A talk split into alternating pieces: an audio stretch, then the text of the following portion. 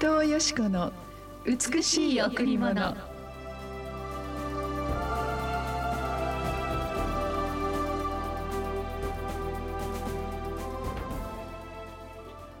一切れの乾いたパンがあって平和であるのはごちそうと争いに満ちた家に勝る。一切れの乾いたパンがあって平和であるのはごちそうと争いに満ちた家に勝る。信玄17の1おはようございます。伊藤よしこです。おはようございます。森田博美です。今日も白い家フェローシップチャーチ牧師の伊藤よしこ先生にお話をしていただきます。よろしくお願いします。よろしくお願いします。森田さん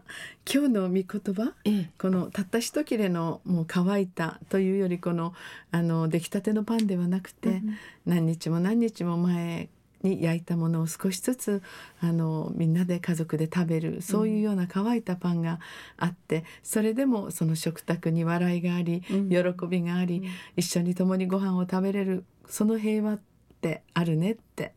でも今のようにごちそう食べたいものがいっぱいあってそしてお金で買えば本当にグルメが取得できるような、こんな食卓の中に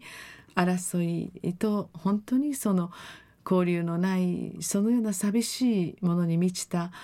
家よりも、うん、そのごちそうよりもその貧しい食事がもっと豊かだね。そこに本当の平和があるねという御言葉なんですよ。うんえ。ー、で私たちの時代って、はい、小さい時あのみんなでねご飯を食べるっていう、うん、輪になってご飯を食べるっていうのが習慣だったなって、えー、まあ、私の家庭は特にそうだったんですけれどもあのお父さんが仕事から帰ってくるまでご飯を子供たちが待って、うん、うん、その間子供たちのお腹を少しずつ何かお母さんがちっちゃなもので埋めててくれて、お父さん帰ってきたら「おかえり」っていうのはもう ご飯が食べれるから お父さんに抱きついたっていうのを思い出してるんですけど、本当に特別大した食べ物があったわけではないんですよね。うん、よね。あの一つのこのなんか煮物みたいなものをみんなでこうつつくって、うん、沖縄もそうでした、そうでしたそうでした。でなんか今思い出したのが、うん、円卓？そこでひざまずいて食べていたことを思い出します、しかもちっちゃいですよね、はいはい、大きいんじゃなくてね。何もかも乗るものではなくて、真ん。中にあのおかずがあって、でご飯があってって、それでも「今日学校はどうなった?」って「こうだった?」とか「こう思うよ」って「あ辛かったね」ってそんな話が盛り上がって、そしてその食卓が終わっていくという、それは本当に今私たちの時代に最も欠けた文化かなと思います、うん、私たちは何でも新しいものがすごく好きですよね、はい、うん、どんどん新しくあの何でもあの車も新種のね、車が出たり新機種のいろんなものが出てくるとそれに心奪われていきますけれども、うん、やっぱりこの古いから良いもの古き良き時代という言葉がありましたけれども、えーうん、まあなんだか私も年を取ったからそう思うのかもしれませんが何かこうふと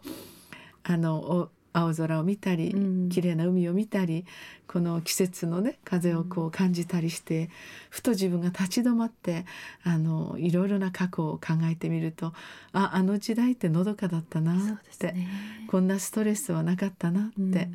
そして何か、うん、食べることもあの集まることも、えー、その素材はすごくそのディテールは貧しくても何かもっと豊かなものがあったかなって思うんです、はい、だから何か思い出すものはあの台風の時に、うん、なんかお父さんがトントンカチコチあの 窓をあのこの釘で打って、えー、そして中でろうそくろうそくを本当にあの炊いてそこでお母さんが作ったお菓子を食べたりご飯を食べたりするのって、うん、あったかかったなって思う時に、うん、本当にこの全ての物質的なものがどんどん新しくなることを通して人々の心を魅了させていく。さらにもっと良いもの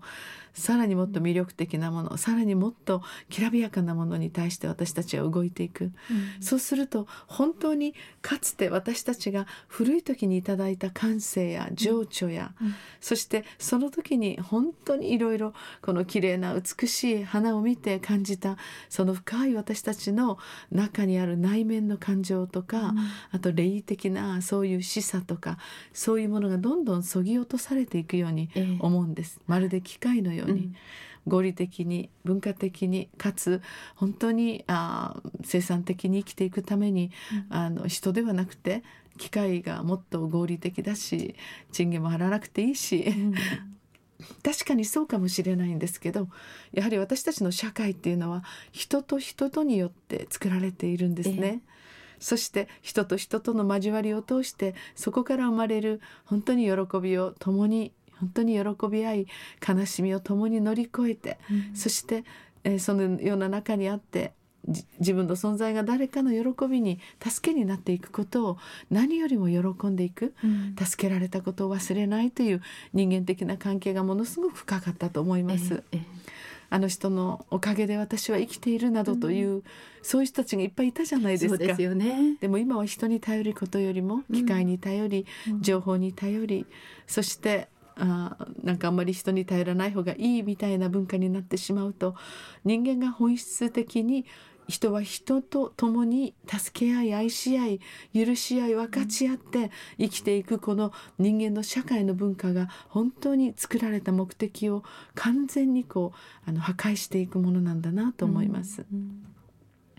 かつて私たちの時代にそんなにごちそうはなかったけれど、うん、みんなで小さな小さな円卓に膝を合わせて、うん、そこで一つのご飯を食べていく優しさ、うん、あそこから生まれる忍耐力、えー、あそこから生まれる貧しいんだなって子供はわかるけど、でもお父ちゃんお母ちゃんお兄ちゃんお姉ちゃん私がいるから嬉しいんだっていうそこがまるで天国のような喜びに満ち溢れる、しかし今は本当に車の中でご飯を食べさせ、うん、そしてコンビニコンビニっていうんでしょうかファーストフードっていうんでしょうか、うん、簡単に本当にお母さんの手がかかっていないもので食卓を終わらせ最終的には食事を共にするというものよりも義務的に時間が来たから食べるという、うん、本当に最も人間が喜んで楽しんでその食事の中にある和解、そして癒しそして回復が全部あ取られてしまっているなと思いますね。そうですね。一つとなって集まるから嬉しかったですよね。うん、そうですよね。ねうん、だから今は集まることが嫌、人が嫌い、うん、人に心を注ぐことができない、信頼できないという寂しいその孤児というかそのような霊的な暗闇が押し寄せているなとそのように思います。本当に一切れのパンその貧しさの中に実は平和があり、うん、足りないそのようなものに私たちの愛が加わっていくとその一つのごちそうが豊かになります、うん、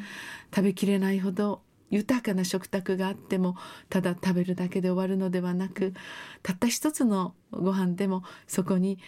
これしかないけどみんなで美味しいねと食べる豊かさに私たちは入っていきたいですね。そうですね。神様は毎日私たちに私の愛するもの私の愛するものと私たちに声をかけてくださっています。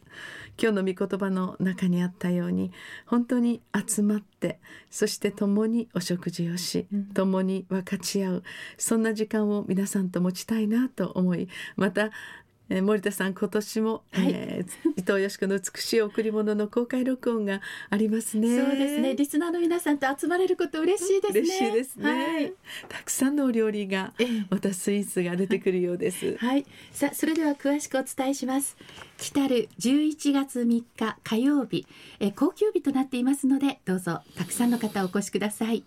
11月3日火曜日。会場は午後1時30分。開営は開演は午後2時です。場所は白家フェロシップチャーチです、えー、詳しくは098-989の7627 989の7627番にお問い合わせください。さあ続いて礼拝のご案内です。この後9時から第1礼拝。11時から第2礼拝。子どもチャペルもあります。また日曜日来れない方のために第3礼拝は土曜日の午後6時からです。